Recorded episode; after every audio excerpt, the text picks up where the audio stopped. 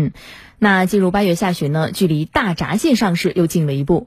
眼下正值大闸蟹蜕壳的关键期，最近持续的高温天气给大闸蟹养殖带来什么样的影响呢？我们来听记者在江苏阳澄湖进行的探访。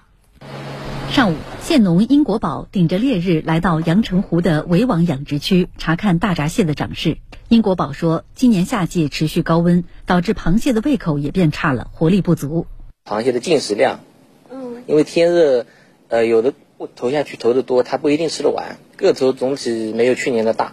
虽然个头可能没有往年大，但是口感品质并不会有变化。只不过受高温天气的影响，今年部分蟹完成蜕壳要相对延缓。很脆弱的，很软的，刚刚蜕没多久。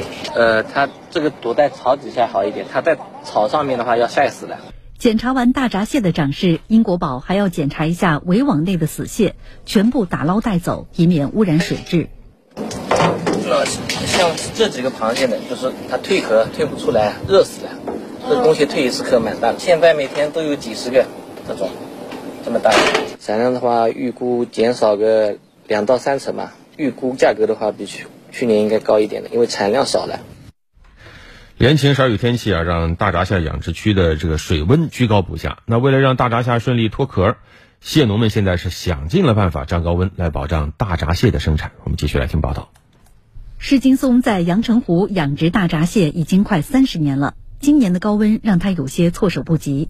为了减少大闸蟹的缺氧率，施金松在这片十亩的围网里放了五百多个增氧点，二十四小时持续工作。啊，这个水摸上去都是温的，就不像平时水，按理说摸上去其实会凉一些。而且我感觉就是伸下去一段距离，它还是温的，就是我手至少一个手掌往下伸都还是温的。后面那个白色的那管子全是增氧的，那个柴油机二十四小时增氧，一天来个三四次，要加油加水，外面检查。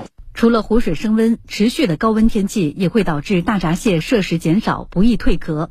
目前正值大闸蟹最后一次蜕壳期，往年在本月底就可少量上市，但今年的大闸蟹规格上也偏小。我母蟹脱出来就是再脱一颗，最后一颗就是脱出来就是四两要有。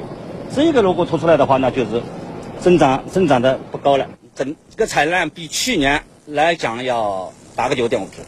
连日的高温也让湖底的部分水草开始腐烂，影响水质。蟹农每天都要从外围补充新鲜的水草给大闸蟹避暑。至于最终的养殖成果，还要看接下来八月底九月初的蜕壳、天气及管理情况。